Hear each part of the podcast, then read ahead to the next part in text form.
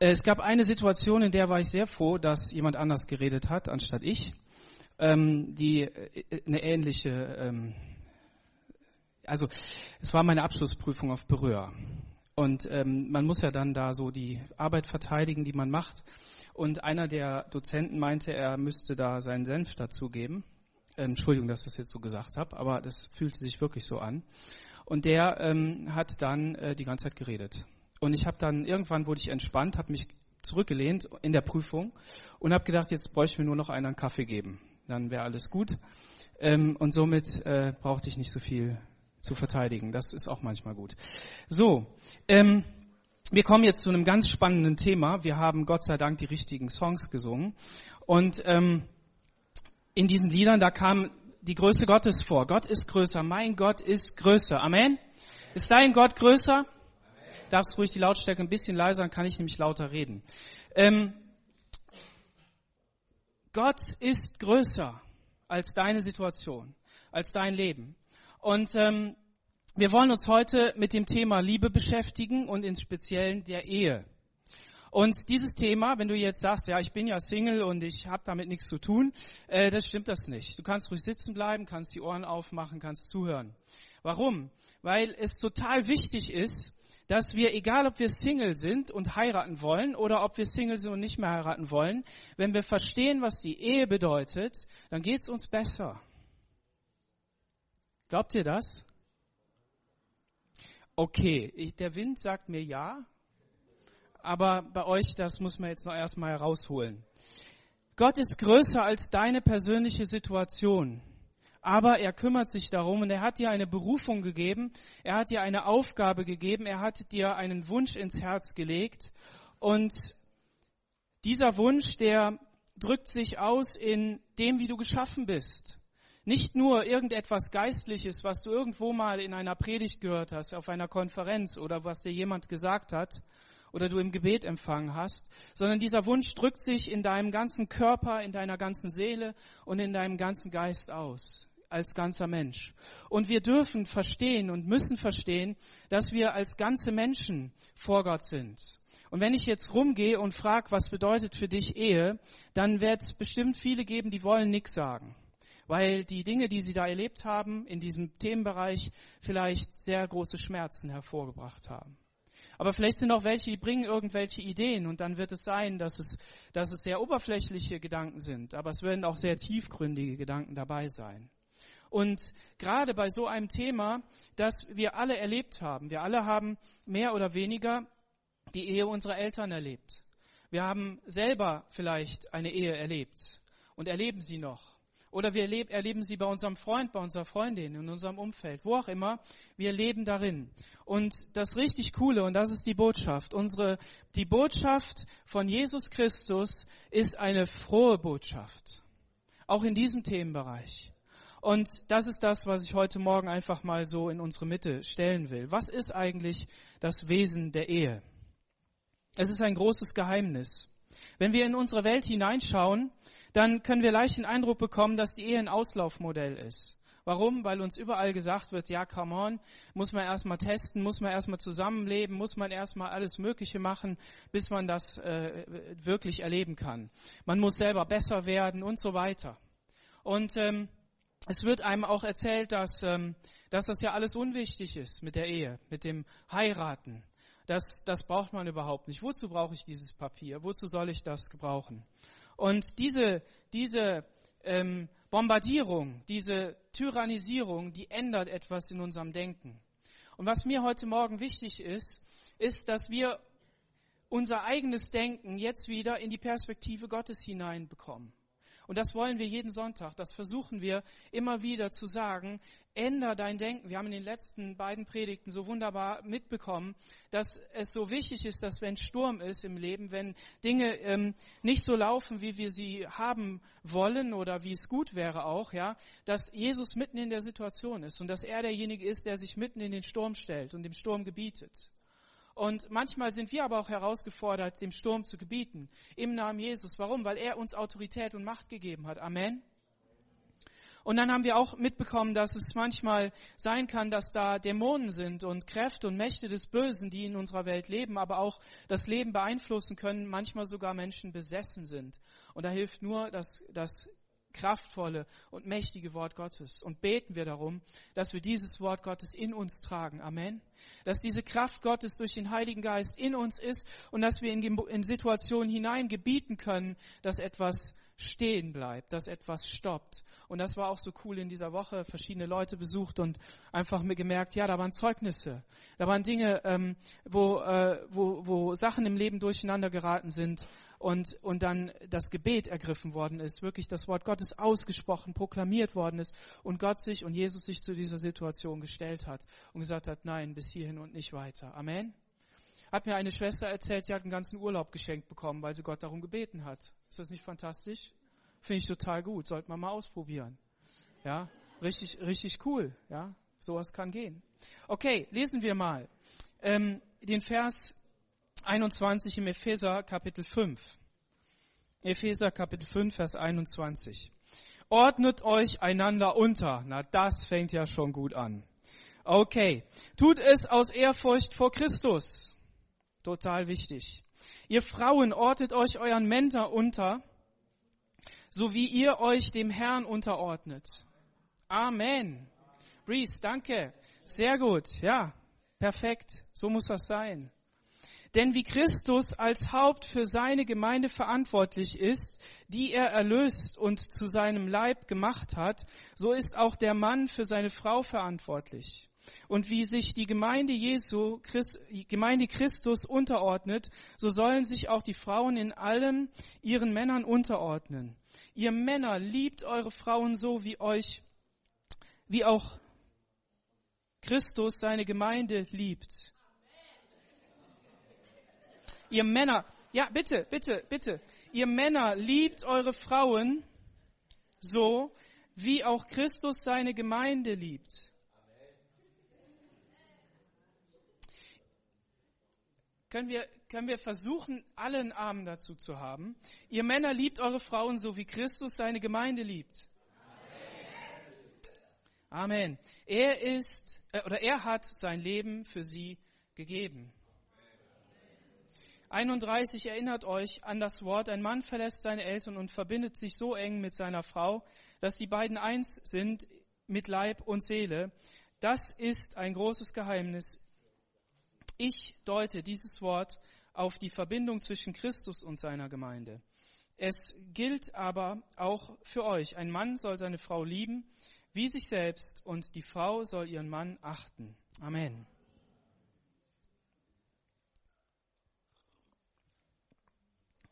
Wir haben jetzt was ganz Wichtiges gemacht. Wir haben das Wort Gottes vorgelesen.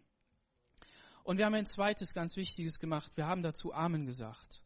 Und das drückt eine tief, ein tiefes Vertrauen zu unserem Schöpfer aus. Das drückt ein tiefes Vertrauen zu dem Schöpfer dieses Wortes aus, ja zu ihm selbst aus. Und das ist immer wichtig in jeder Situation. Und es ist gut, dass man auch nicht immer zu allem Ja und Amen sagt.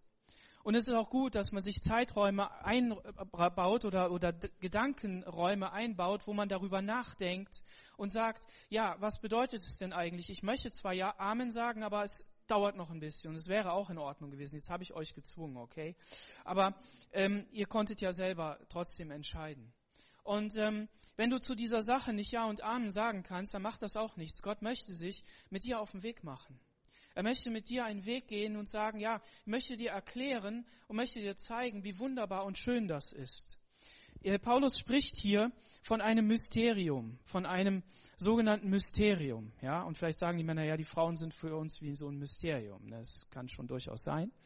Ähm, aber äh, vielleicht sagen die Männer, die Frauen das auch über die Männer, das kann auch sein. Aber Mysterium bedeutet hier nicht ähm, irgendwas esoterisches, Geheimes, irgend so ein Geheimwissen oder so, oder eine ähm, äh, irgendeine Sache für Eingeweihte, ja, so ja, das wissen nur die oder das wissen nur jene, sondern dieses Mysterium bedeutet, es ist die Offenbarung der Perspektive Gottes auf eine bestimmte Sache und das hier in Bezug auf die Ehe. Und das ist doch wunderbar. Gott möchte sein Geheimnis mitteilen. Er möchte, er möchte zeigen, wie und was es da bedeutet. Dieses Geheimnis ist das, was Christus getan hat.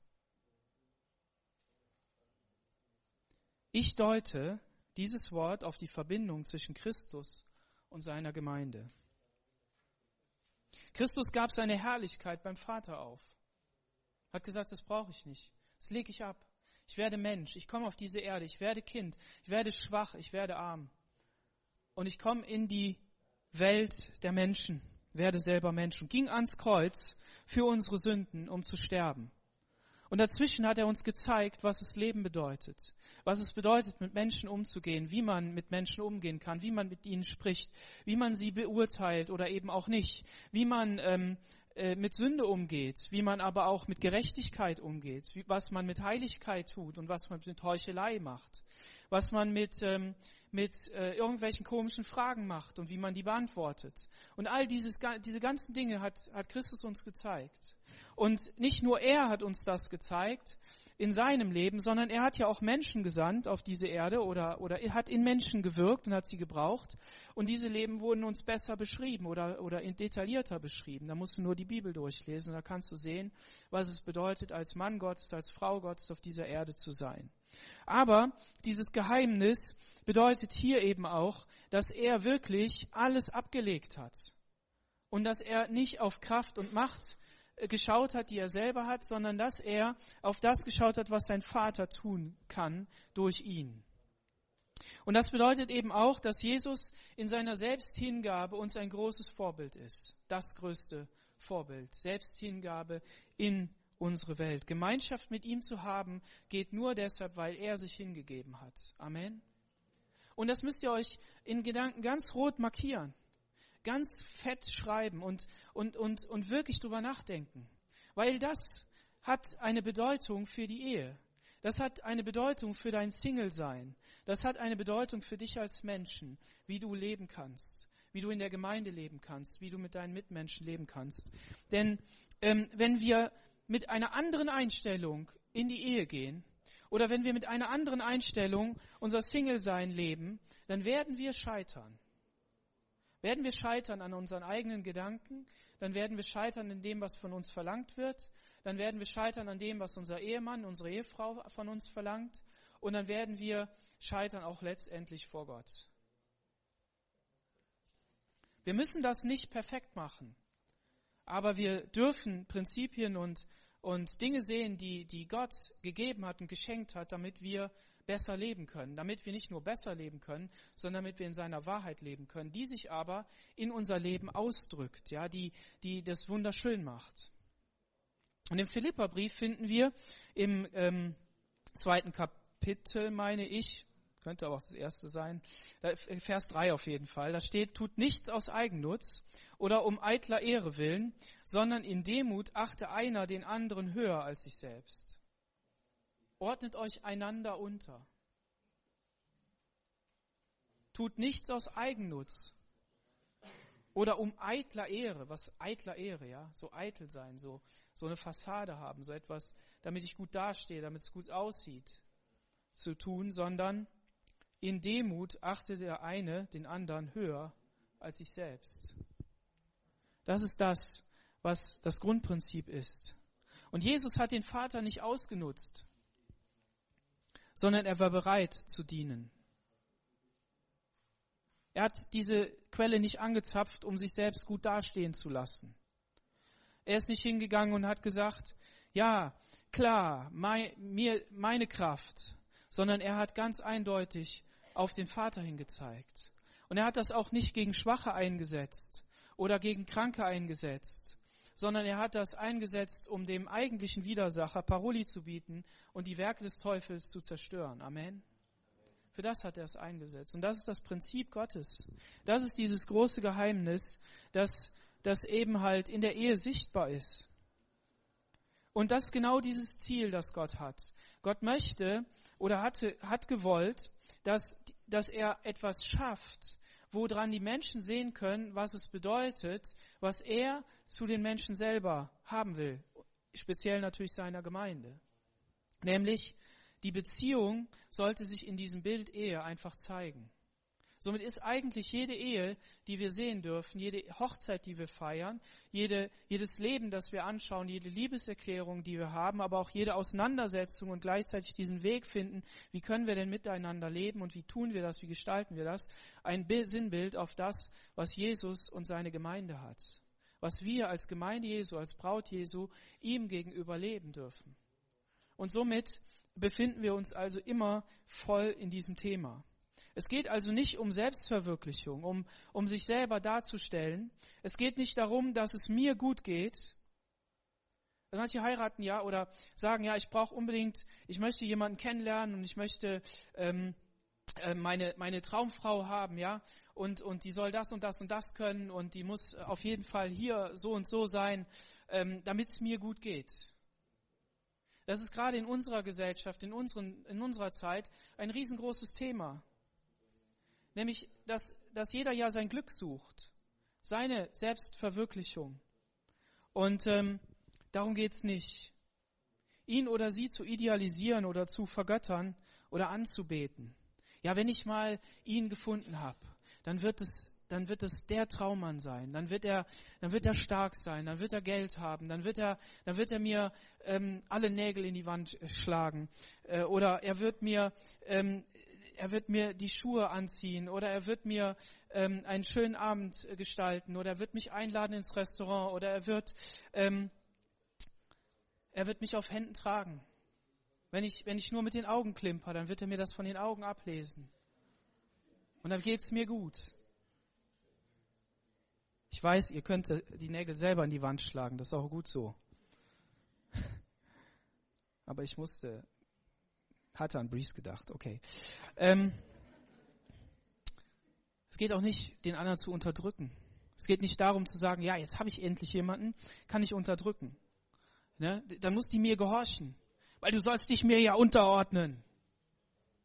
Darum geht es nicht. Darum geht es nicht. Sondern es geht darum, so einen Umgang zu haben wie Christus mit seiner Gemeinde. Dass wir Männer unsere Frauen so sehr lieben, dass wir, dass wir sagen, hey, ich sehe darin Christus. Christus gibt mir die Kraft dazu, er, er gibt mir die Liebe dazu. Und das nicht nur so, ich habe heute Morgen gebetet, deshalb habe ich jetzt die Kraft, sondern ich spüre das richtig in mir. Ich kann das so leben und finde dadurch Folgendes. Timothy Keller schreibt in seinem Buch Ehe, das christliche Eheverständnis stellt uns nicht vor die Wahl zwischen Erfüllung und Opfer sondern es bedeutet gegenseitige Erfüllung durch gegenseitiges Opfer. Nochmal. Die, das christliche Eheverständnis stellt uns nicht vor die Wahl zwischen Erfüllung und Opfer, sondern es bedeutet gegenseitige Erfüllung durch gegenseitiges Opfer. Ein Hammersatz. Und das ist genau, um was es geht. Wir drehen im Grunde genommen sämtliche ähm, Vorstellungen dieser Welt um und sagen, es funktioniert genau umgekehrt. Übrigens, wer da gerne mal mehr lesen will, der sollte sich das Buch kaufen von Timothy Keller und sollte das lesen. Er hat es zusammen mit seiner Frau geschrieben. Und ähm, er ist übrigens ein hammermäßiger Theologe und ähm, wirklich gut. Äh, ich liebe es, ihm zuzuhören. Aber dieses Buch, das führt einen wirklich da richtig rein. Also ist richtig gut. Und je besser wir das Evangelium verstehen, desto besser unsere Ehe. Warum? Weil das Evangelium verstehen wir ja nicht nur im Kopf, sondern wir verstehen das Evangelium dann ja erst richtig, wenn es sich in unser Leben hineinwirkt, wenn es unser Leben verändert, wenn wir Christus ähnlich werden, wenn wir voller Liebe werden, Geduld, Sanftmut, Treue und so weiter.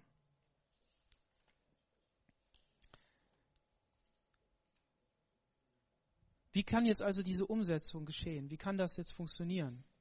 Wir wissen, was das Ideal ist. Wir wissen, dass wir auch darin scheitern. Wir wissen aber auch, dass Jesus kommt und vergibt, dass Jesus Gnade gibt. Und das ist das, was Mut und Hoffnung äh, bringt. Wie geht diese Umsetzung? Michael Angelo, Michael, du kannst das Bild da mal einblenden. Ich habe das gepimpt.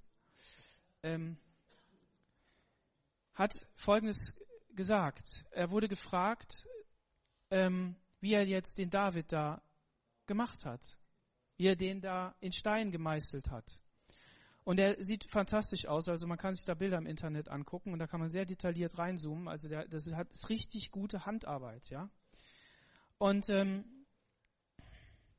er hat Folgendes gesagt: Ich habe in den Marmor hineingeschaut und dann alles weggemeißelt, das nicht David war. Ich habe in den Marmor hineingeschaut und dann alles weggemeißelt, was nicht David war.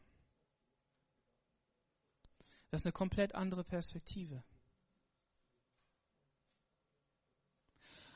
Und so soll der Ehemann seine Ehefrau anschauen. Die Ehefrau ihren Ehemann anschauen und dabei nicht in die Garage gehen und den Meißel und den Hammer rausholen.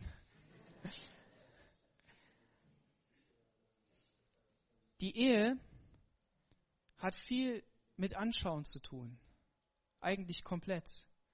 Gott sagt überall oder an vielen Stellen in seinem Wort, ähm, dass jemand jemanden erkannt hat. Und dieses Erkennen, also ich assoziiere das immer erstmal mit Blicken, mit Anschauen, ja. Ich erkenne etwas. Aber es bedeutet ganz tief, dass man wirklich versteht, wer dieser Mensch ist. Und es wird eben auch als Synonym für ähm, den Sexualakt beziehungsweise eben die Liebe, die dahinter steht, also die Verbindung zwischen Mann und Frau, für das wird es verwendet. Und das zeigt etwas ganz Besonderes. Wenn wir also unsere Menschen in unserem Umfeld anschauen, wenn wir unseren Ehepartner, unsere Ehepartnerin anschauen, dann müssen wir einen Blick haben, der voller Liebe ist, dann dürfen wir einen Blick haben, der voller Liebe ist, der voller Erkenntnis ist. Und woraus wird diese Erkenntnis gespeist? Wer sagt uns denn, wie wir unser, unsere Ehefrau, unseren Ehemann anschauen sollen? Unsere Freundin, unseren Freund, unsere Verlobte, unsere Verlobten. Das empfange ich durch das Reden Gottes. Das empfange ich durch sein Wort. Er sagt mir, wie ich meine Ehefrau anschauen soll, was er mit ihr vorhat, was er in ihr sieht. Du kannst Gott bitten, zeig mir doch, was hast du mit ihr vor? Was sind deine Gedanken über sie? Was soll ich über sie denken? Du kennst sie, du kennst ihn tief in seinem Innersten. Und mit dieser Perspektive morgens aufzuschlagen und zu sagen, du bist wunderschön, ist etwas ganz anderes, als ähm, nur auf das Äußere zu schauen. Und die sehen nicht immer alle so aus wie in den Filmen, nachdem sie geschlafen haben. Sehen viel schöner aus. Es bedeutet aber auch gleichzeitig, dass wir eine klare Sicht auf Fehler haben. Und dass wir einen liebevollen Blick haben, der hilft und korrigiert. Warum? Geht es um Liebe oder Wahrheit? Nee. Es geht um Liebe, die aber mit Wahrheit kommt. Denn Liebe ohne Wahrheit, was ist das? Das ist keine Liebe. Wenn, wenn, wenn du jemandem nie die Wahrheit sagst oder nicht sagen kannst, da ist es wahrscheinlich noch am schlimmsten, da merkt man es sogar, dann, dann weißt du ganz genau, ich bin hier nicht ehrlich mit dem, ich, ich kann, kann das nicht. Und dann ist ja die Frage, aus welcher Motivation heraus willst du denn den Punkt anbringen, willst du denn sein Verhalten hier korrigieren oder sagen, dass du das nicht gut findest, wie er das da macht, dass seine Socken da rumliegen lässt oder das Shampoo nicht aus der Dusche raustut oder sowas. Wenn das natürlich nur aus Eigennutz ist, weil es dir äh, nicht bequem genug ist, ne? stoße ich ständig dran. Schrecklich. Dann musst du dir selber sagen, na gut, schon wieder eine Kante abgeschlagen, hoffentlich. Eine Reibung. Damit man schön wird, damit man, damit es gut wird. Wahrheit ohne Liebe, wie wäre das denn? Das wäre hart. Richtig? Wahrheit ohne Liebe ist kalt. Ja, lass dir doch mal die Wahrheit um die Ohren fetzen, passiert auch. Ja? Kriegst du das serviert halt. Und merkst, da ist jetzt gerade keine Liebe drin. Oh Mann, das tut weh. Und dann, dann geht's los. Dann kommt, dann kommt die Gegenantwort, ne? Ja, aber du, ne? Und du darfst immer sagen, aber du, aber ich nicht. ja, nein. Es geht eben darum, dass beides drin ist. Das Gute ist, Ehe ist ja nicht für, für kurz angelegt, ne? als wir geheiratet haben, ähm, dann habe ich zu meiner Frau gesagt, kamen wir an so Probleme und an Schwierigkeiten und dann habe ich zu ihr gesagt, weißt du, Schatzi, ähm, lass uns das mal auf in 25 Jahren vertagen, dieses Problem. Wir haben ja noch Zeit. Wir müssen das jetzt nicht verhandeln. Und habe mir dadurch die Spannung rausgenommen, ja, diese Anspannung rausgenommen, habe gesagt, das ist jetzt meine Art, ne? Ähm, musst du nicht so machen, aber es geht genau darum, wenn du, wenn du ein Problem hast, wenn du äh, einen Streit hast, wenn du eine Auseinandersetzung hast oder etwas, was dich stört an dem anderen, dann kannst du ja immer sagen, ja klar, ist jetzt doof, wir haben uns hier auch angekeift, ne, oder wir sind hier nicht gut miteinander umgegangen, aber ich weiß, ich kann ihr ja meine Liebe zeigen nachher. Ich kann ihr meine Liebe morgen zeigen. Ich kann ihr meine Liebe das nächste Jahr zeigen. Ich kann ja daran weiterarbeiten. Und das ist ja auch das, was der andere empfängt und sieht, dass, dass diese Liebe trägt dass es nicht nur eine Sache ist, die so im Moment mal geschehen muss und perfekt sein muss in diesem Moment. Eines, eins ist wichtig. Der Ehepartner ist nicht dein Erlöser. Der Ehepartner ist nicht dein Erlöser. Vielleicht hast du nicht so eine gute Beziehung zu Gott und denkst, na gut, dann wenigstens zum Ehepartner. Das, das kann es nicht sein oder das ist es nicht. Er hilft aber gleichzeitig, dass der andere verändert wird in Richtung Gottes. In den Himmel. Volker, du sagst das ja immer so, ne? Das ist die Hilfe, um in den Himmel zu kommen. Aber auch hier auf der Erde mehr so zu werden, wie Christus uns haben möchte, wie Christus dich berufen hat. Und somit ist Ehe nicht nur eben so eine Gemeinschaft, wo man einfach drinne lebt und das Leben gestalten muss oder gestaltet oder auch genießen kann, sondern das Leben ist viel, viel mehr. Das Leben ist, äh, die Ehe ist, ist, ist etwas, was mit der Ewigkeit zu tun hat. Wo wir gemeinsam mit Jesus im Prozess sind. Wo wir gemeinsam unterwegs sind. Und deshalb auch mein Rat an euch junge Leute, heiratet natürlich nichts übereilt und nicht zu schnell und, und, und, und macht die Sache nicht zu schnell fix. Aber wenn ihr sie, wenn ihr merkt, ja, das könnte was sein, das könnte richtig sein, und ihr wollt es fix machen, ihr wollt eine Entscheidung treffen, dann fällt die Entscheidung. Und dann begebt euch auf den Weg. Der muss jetzt das alles noch nicht können. Die muss das jetzt noch nicht machen. Aber wir können gemeinsam dran arbeiten. Und wie schön ist es, wenn man gar nicht weiß, wie der denn sein soll. Weil man noch vielleicht ganz jung ist. Weil je jünger man ja ist, weiß man ja nicht, wie man sich verändert in Zukunft, richtig? Und man weiß es ja noch gar nicht. Wenn man älter wird, okay, dann sieht man schon mehr Charakterzüge und er hat sich ja schon, äh, ist ja schon fester geworden. Aber wenn man jung ist, dann begibt man sich sozusagen in seinen besten Jahren auf den Weg. Und dann kann man miteinander arbeiten. Und man verändert sich gemeinsam. Und man überlässt dem anderen Teil, man gestaltet selber einen Teil. Und so ist das ein Miteinander. Und deshalb habt Mut dazu. Und jetzt kommen wir mal zu einem Punkt, den Singles. Da habe ich mich schon drauf gefreut. Das ist eigentlich so mein, mein Hauptpunkt. Im 1. Korinther Kapitel 7, Vers 27, da steht folgendes. Hast du dich allerdings schon an eine Frau gebunden, dann sollst du diese Bindung nicht lösen. Bist du aber noch frei, dann suche nicht nach, der Frau, nach einer Frau. Ich lese das nochmal. Bist du aber noch frei, dann suche nicht nach einer Frau. Wenn du heiratest, begehst du jedoch keine Sünde, na Gott sei Dank. Das gilt für Männer wie für Frauen.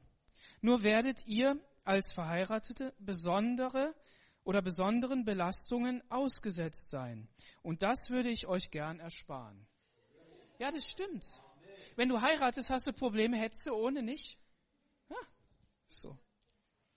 Und wer weint, soll sich von seiner Trauer nicht gefangen nehmen lassen, und wer sich freut, lasse sich dadurch nicht vom Wesentlichen abbringen. Wenn ihr etwas kauft, betrachtet es so, als könntet ihr es nicht behalten. Verliert euch nicht an diese Welt, auch wenn ihr in ihr lebt, denn diese Welt mit allem, was sie zu bieten hat, wird bald vergehen. Das ist der Kern. Was macht der Apostel Paulus hier? Er macht etwas ganz Besonderes. Das ist wirklich ein Schatz. Das ist eine ganz besondere Sache. Er löst uns hier von dieser Welt. Er löst uns ab von dieser Welt. Er legt den Fokus darauf, dass wir nicht auf dieser Welt leben eigentlich und dass das nicht unsere wahre Bestimmung ist, sondern wir dürfen auf dieser Welt leben, im Auftrag Gottes unser Leben gestalten das sollen wir auch tun mit allem, was dazugehört. Aber gleichzeitig bedeutet es, dass alles, was wir tun, immer in Perspektive zum Himmel tun dürfen. Es ist doch schrecklich, sich mit Eltern zu unterhalten in der Klasse am Elternabend oder mit Freunden, die Gott nicht kennen, und da über das Leben zu sprechen. Und dann kommen Schicksalsschläge und dann kommen Dinge, die nicht in Ordnung sind oder man, man, man kommt in eine Arbeitssituation, die nicht ganz so gelingt. Oder man will ein Ereignis, äh, jetzt haben wir die vierte Klasse zu Ende, dann ist natürlich wieder Feiern angesagt, weil Matthäa dann in die fünfte geht, ja. Und, und dann wollen sie das gut machen, wollen sie es perfekt machen, weil es ja so wichtig ist. So ultra wichtig, weil es ja dann vorbei. Aber der Paulus sagt, wisst ihr was? Auch selbst wenn das Leben vorbeigeht, wir werden eines Tages, werden wir im Himmel sein und dann wird sowieso alles ganz anders sein und viel herrlicher und wunderbarer. Und deshalb können wir die Situationen, die wir hier erleben, noch mehr genießen. Das heißt nicht, dass wir die verkennen und das heißt nicht, dass wir es nicht tun sollen. Aber er sagt hier eben, dass wir unser Augenmerk, dass wir unseren Fokus auf das richten sollen, was Gott mit unserem Leben tun möchte. Diese Welt ist nicht das Wichtigste, sondern das Wichtigste ist, dass wir mit Jesus gehen und dass wir unser Leben mit ihm gestalten und in den Himmel kommen. Und diese Perspektive, die führt uns eben dazu, dass wir nicht in elender Trauer sind, wenn Dinge nicht so funktionieren, wenn großer Schmerz da ist, aber auch gleichzeitig nicht in extreme Freude, die uns irgendwie verrückt werden lässt, ja, und irgendwie abgehoben ähm, darstellt. Wenn ich also mich aufmache und heiraten möchte, weil ich eine bestimmte Vorstellung habe, wie Ehe und Familie funktionieren soll, und mal mir das alles so aus, dann komme ich in die Ehe und werde enttäuscht. Weil meine Ehefrau hat ja auch Vorstellungen und sie möchte auch, dass die erfüllt werden. Und dann prallt das so schön aufeinander. Wir werden in zwei Wochen, nein, in drei Wochen, werden wir auf ein Eheseminar fahren, meine Frau und ich nach 20 Jahren werden wir nochmal das machen. Mal gucken, was das wird. Ich habe zu ihr gesagt, wir können auch vorher schon mal drüber reden. Nein, weil wir gemerkt haben, ja, wir, wir brauchen das mal. Wir müssen mal, wir müssen mal dahin fahren. Wir wollen uns das mal, mal, wir wollen mal Fragen gestellt bekommen. Wir wollen uns mal auseinandersetzen damit. Es ist nicht so, dass wir sonst nicht reden, aber das, das ist mal wichtig, ja. Und ähm, dieser Punkt einfach, dass die wahre Erfüllung in der Erfüllung durch Christus ist. Amen. Das ist, das ist ganz wichtig. Und jetzt kommt's. Single sein ist eine fantastische Sache. Wirklich. Single sein ist gut. Single sein ist gut.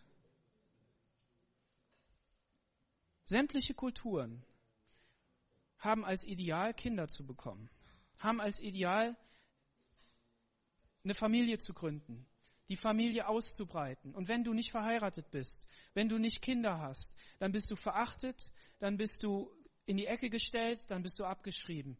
Da ist nichts los. Und heute ist es so, wenn du nicht mit dem einen ins Bett gehst oder mit dem anderen ins Bett gehst, dann ist es überhaupt, äh, es ist schrecklich. Wie? Du bist noch Jungfrau. Geht denn sowas überhaupt? Du bist out.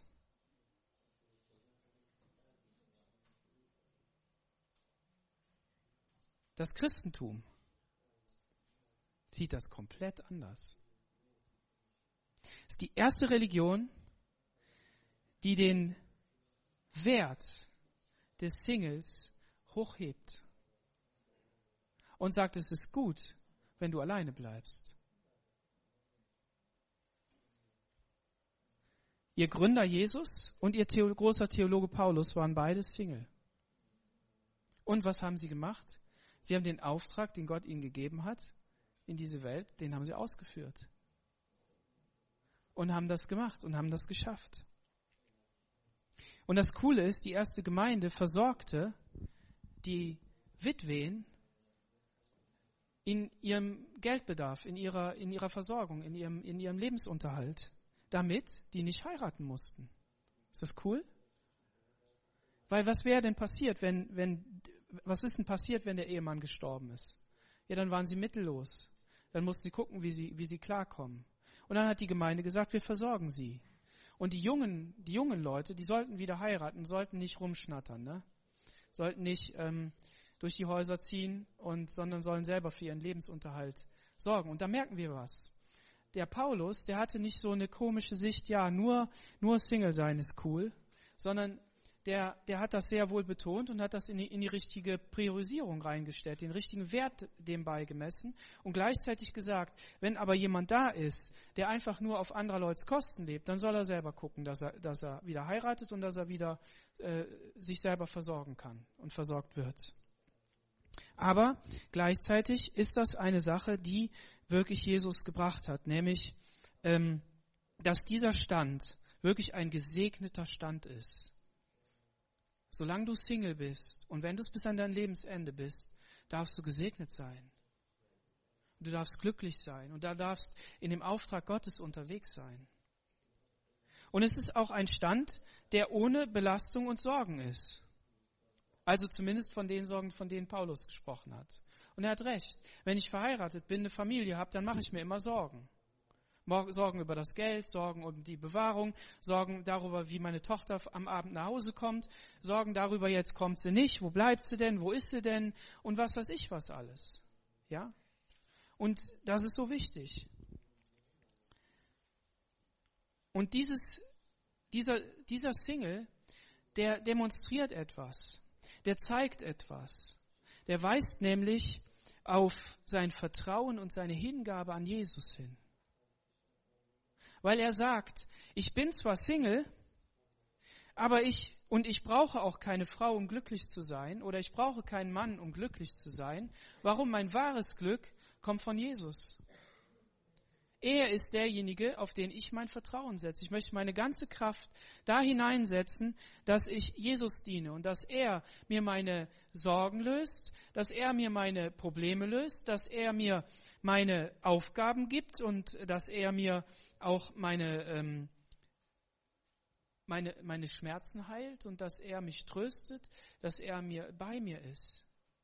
Weil was machst du denn, wenn du alleine bist und in deine Wohnung gehst? Da ist ja niemand, der dich umarmen kann. Also musst du ja dein Vertrauen auf Jesus setzen. Und das ist eine gute Sache.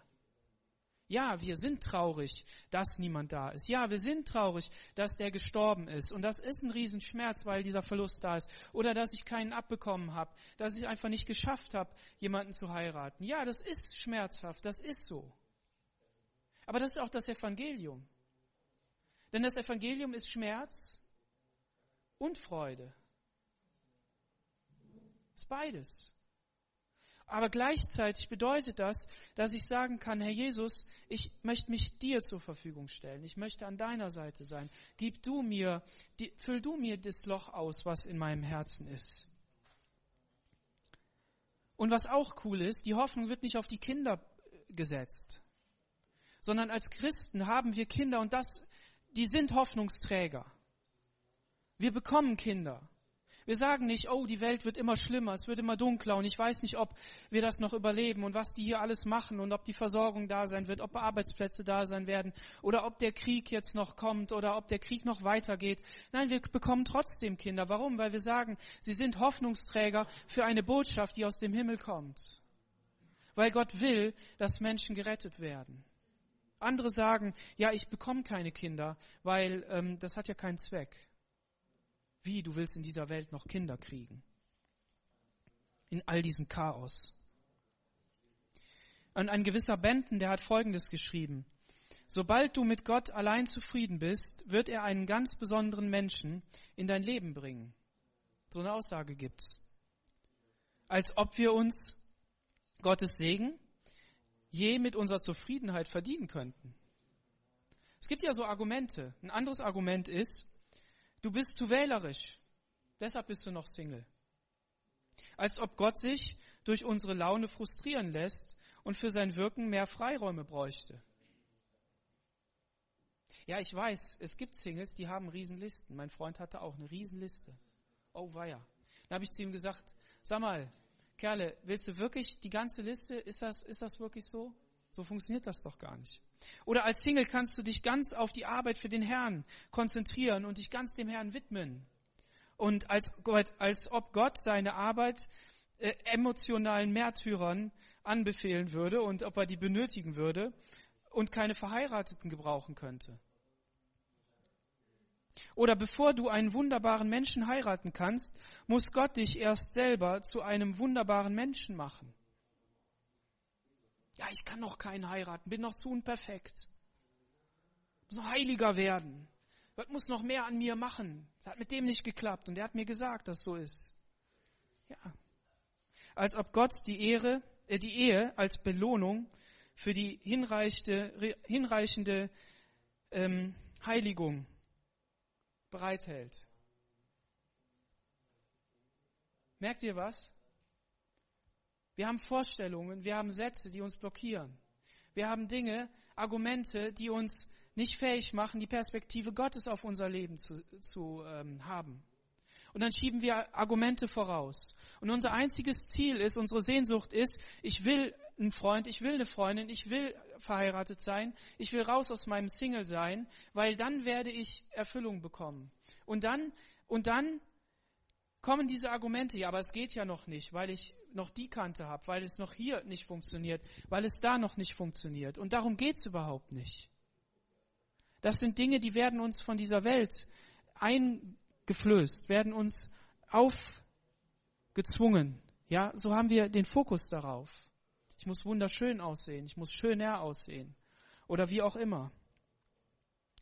Und diese Perspektive Gottes, dass die Ehe nicht die Sache ist, die das Ziel ist, sondern dass die Ehe ein Instrument ist, um Gott ähnlicher zu werden, um für ihn da zu sein, um mit ihm in diesem Leben zu wirken, an meinen Nachbarn, an meinen Kindern, in meinem Beruf, mit meiner Frau zusammen, dann, wenn wir diese Perspektive haben, dann werden wir merken, dass es viel mehr ist, als wir uns je erträumt haben.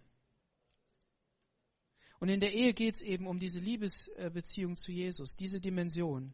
Darum geht es. Es geht nicht um die Erfüllung meiner sexuellen Fantasien, auch wenn die normal sind, sondern es geht auch nicht um soziale Stabilität, damit ich eine ganze Person bin. Ich bin immer nur so halb. Kennt ihr diese Filme, die ähm, die immer so funktionieren? Da ist jemand und äh, der ist verzweifelt auf der Suche und irgendwie funktioniert es in seinem Leben nicht. In, in, in der Beziehung funktioniert es nicht oder wenn er noch nicht in der Beziehung ist, dann auf der Arbeit nicht. Und dann macht er sich auf die Suche. Ja, fährt er irgendwo weg in Urlaub oder wo auch immer hin. Und dann trifft er so jemand, ne, hat er getroffen. Und dann macht das so, so bumm, ne, so, wie so ein, wie so ein, wie so ein Sonnenschein ins Leben, wie so eine Explosion. Man kann an niemand anders mehr denken und der ganze Film kreist dann darum, wie sie sich kennenlernen und es ist ja auch alles so schön. Und dann, und dann kommen sie endlich zusammen, meistens landen sie ja dann im Bett, ganz schrecklich. Ähm, und dann ist der Film zu Ende. Ja. Ne? Warum? Weil er war ja Single oder so, und er war alleine und er war einsam und jetzt, jetzt hat er ja sein Glück gefunden, jetzt ist er ein ganzer Mensch. Ne? Aber, aber das, das soll nicht so sein, sondern wenn wir das ledig sein, wenn wir das als Christen so sehen, dass es der Vorläufer ist auf das, was eines Tages passiert, dann, dann haben wir eine ganz andere Perspektive. Ich darf das vorleben, was Jesus in meinem Leben ist.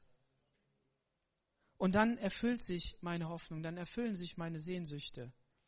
Und das andere gibt Gott ja dazu. Gott redet ja nicht von einem gefüllten Becher, sondern er redet ja von einem überfließenden Becher. Amen. Und die Gemeinde ist der Ort, an dem wir ergänzt werden. Ist dir das schon mal aufgefallen? Das ist ja etwas. Gott hat ja nicht nur gesagt, wir sollen einzelne Christen sein, sondern wir dürfen in der Gemeinde leben. Wir dürfen uns umarmen. Wir dürfen Trost zusprechen. Wir dürfen uns besuchen. Wir dürfen Gemeinschaft haben. Wir können miteinander leben. Wir haben das jetzt in dieser Woche erlebt, ja. Wir haben uns gegenseitig eingeladen. Wir haben Zeit miteinander verbracht. Wir haben gefragt, wie geht's dir eigentlich? Und wir haben auch über schmerzliche Dinge gesprochen, über Dinge, die gut sind und, und über all das. Und das bedeutet Gemeinde. Jemanden wirklich unter die Arme zu greifen und zu sagen, ich bin bei dir. Und dann hast du auf einmal Brüder und Schwestern, die du sonst nicht hast. Die hast du wirklich. Und wir sind nicht nur so ein Sonntagsclub, der hier so zusammenkommt. Ja, vielleicht müssen wir ein bisschen mehr daran arbeiten, dass wir uns öfter sehen. Okay, gut. Aber wir brauchen auch Kontakte in die Welt, um Menschen ins, ins Königreich Gottes hineinzuziehen. Amen. Brauchen wir auch. Aber diese Perspektive, das zu sehen, wie wertvoll das ist, was Gott uns gegeben hat und an diesem Ort zu leben, das ist so wunderbar. Diese echte Freude zu leben, die macht es aus. Und ähm, wenn es dann um Partnersuche geht, ja, wie funktioniert das denn? Wie geht das denn? Und ich werde heute Morgen keine Antwort darauf geben, weil das so unterschiedlich ist, wie nur irgendwas unterschiedlich sein kann. Und lasst uns da, lasst euch da nicht etwas vorschreiben, was, was ihr nicht selber, wie ihr nicht selber denkt, sondern äh, gestaltet das einfach wunderschön. Eine ganz wichtige Sache ist da. Habt keine Angst vor der Ehe.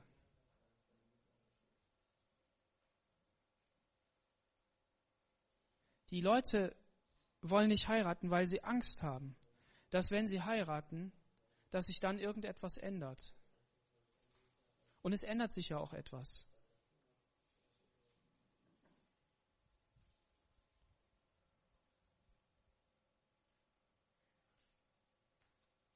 Die, ähm,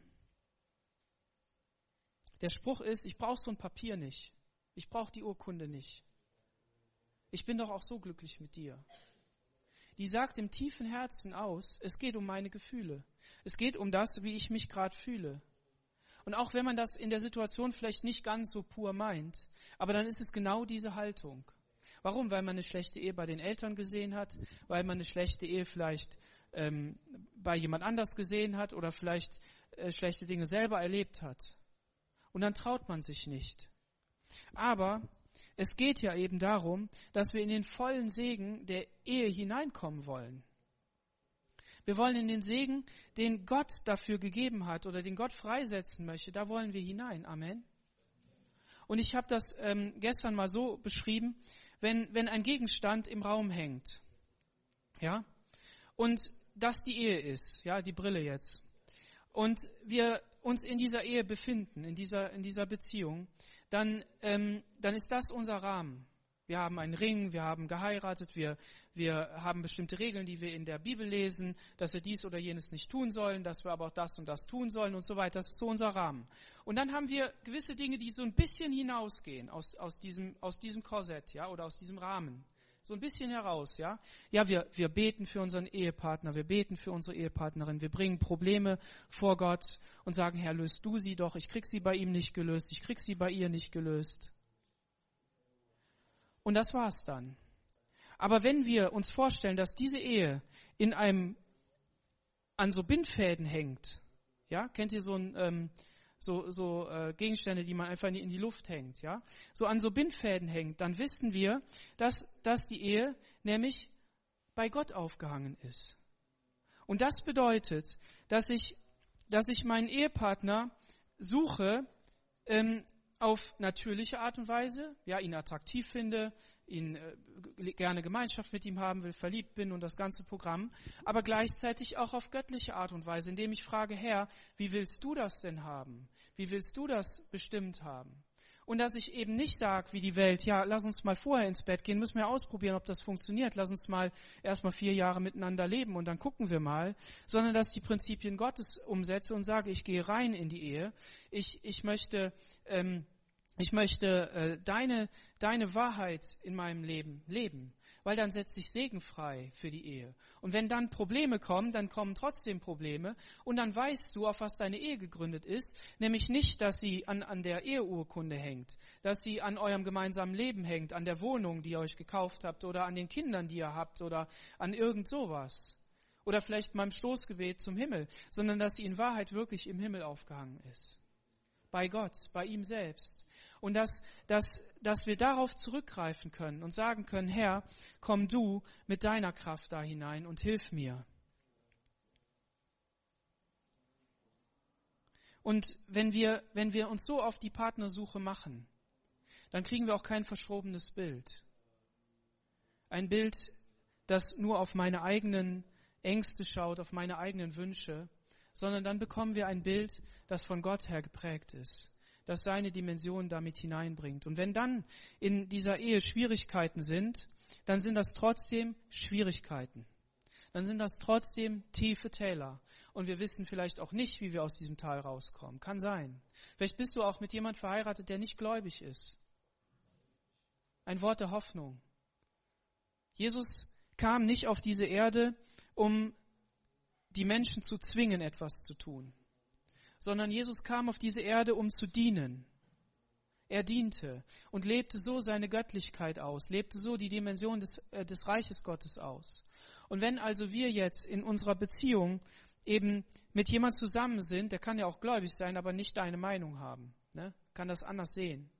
Aber eben wenn er nicht gläubig ist und wirklich andere Vorstellungen hat und auch Dinge wirklich nicht gut laufen, dann ist das echt schwer. Dann ist es nicht auszuhalten. Aber gleichzeitig ist die, ist die Hoffnung des Evangeliums, die ist da, dass wir anfangen können bei uns, die in dieser dienenden Haltung zu dem anderen, die Wahrheit des Evangeliums auszuleben. Ihm mit Liebe zu begegnen, wo er mit Hass kommt. Ihm mit, mit Überwindung zu begegnen, da wo wir zu überwinden haben. Und das ist nicht leicht. Wir wissen das alle aus unserem täglichen Leben. Und was hilft uns als einzige Quelle? Das Angeschlossensein beim Vater. Amen. Das Angeschlossensein an Jesus. Und worum es mir heute Morgen ging, war nicht eine detaillierte Erklärung oder auch eine Beispielerklärung, wirklich etwas, wo wir, wo sagen können, wie, wie lösen wir jetzt dieses Problem oder jenes Problem. Sondern worum es mir heute Morgen ging, war wirklich dieser Gedanke, dass wir darüber nachdenken, Herr, du hast uns auf diese Erde gesetzt und gestellt. Und ich darf mein, mein Leben gestalten, in der Position, in der ich gerade bin, ob ich verheiratet bin oder ob ich Single bin, ob ich ihn noch heiraten werde oder auch nicht.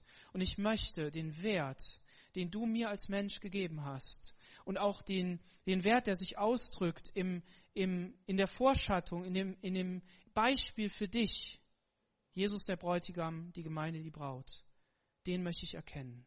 Und in dieser, in diesem Gedanken möchte ich leben. Und zeig mir das, offenbar mir das, damit es mich, wozu? Damit es mich frei macht, wirklich die Freuden der Ehe und des Single-Seins zu genießen. Amen. Denn das ist wunderbar. Und das ist herrlich. Gott ist kein, kein Mensch gewesen, der das verkannt hat. Ja?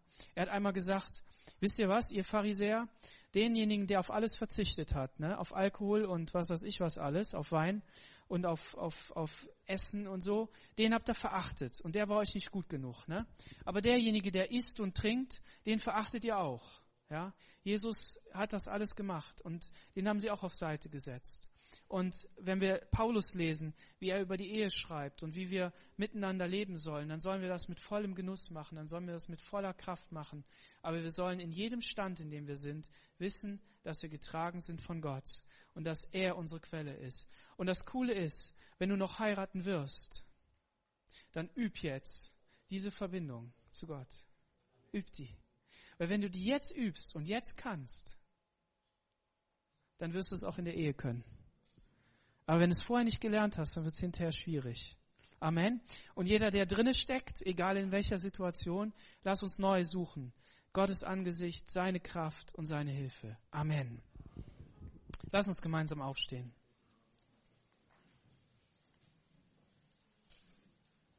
Leben. Wir danken dir, Herr, dass wir nicht einer ähm, Sache hinterherlaufen, die wir uns ausgedacht haben, sondern dass du uns etwas geschenkt hast aus deinem Himmel. Herr, du hast uns die Ehe geschenkt und das Menschsein und äh, das Single-Sein und all das, Herr, ähm, in dem vollen Bewusstsein, dass wir eines Tages diese Sache wirklich in vollkommener Schönheit anschauen können. Und dass wir unsere wahre Erfüllung im Himmel finden werden. Alles das, was hier zu kurz kommt, was hier zu wenig ist, wo hier Leid und Schmerz ist, wo hier verzweifelt sein ist oder Fragen sind, Herr, das wirst du eines Tages beantworten. Wir beten aber gleichzeitig darum, dass wir schon jetzt, Herr, diese Dimension in unserem Leben spüren, dass wir Antworten bekommen, wo wir keine Antworten haben, dass wir Veränderungen in unserem Leben erfahren, wo wir einfach schon jahrelang am Kämpfen sind. Herr Jesus, dass du Herzen zueinander führst, Herr, die füreinander bestimmt sind. Dass du unseren jungen Leuten Gnade schenkst, dass sie den richtigen Ehepartner finden, den du für sie hast. Und dass sie gleichzeitig voller Mut und Freude darauf zugehen und sagen, ja, wir wollen das gestalten. Aber auch, Herr, dass du äh, allen anderen, Herr, die, die schon viel erlebt haben, die, die ähm, ja auch Veränderung brauchen, Herr, dass du es da auch schenkst, Jesus. Und dass wir neu Mut bekommen für unser Leben. Und dass wir unseren Auftrag, Herr, in jedem Stand leben, in jeder, in jeder Situation, in der wir gerade stecken, Jesus. Ich bete darum, Herr, dass deine Gnade mit uns ist. Herr, dass dein Friede in jeder Familie ist, Herr, dass es den Kindern gut geht und dass es den Ehepartnern gut geht. Herr, dass Gespräche da sind und Gemeinschaft. Jesus, lass wirklich deine Herrlichkeit auf unserer Gemeinde sein und dass wir hier in Aachen wirklich ein Licht sind. Herr, dass wir Zeugnis geben können, Herr, von dem, was du in unserem Leben tust. Jesus, dass, dass Menschen verändert werden, darum bete ich. Und wir danken dir dafür, dass wir mit dir rechnen dürfen und dass du ein wunderbarer Gott bist. Amen. Ja, wer Gebet braucht, kann gerne auch nach vorne kommen, entweder jetzt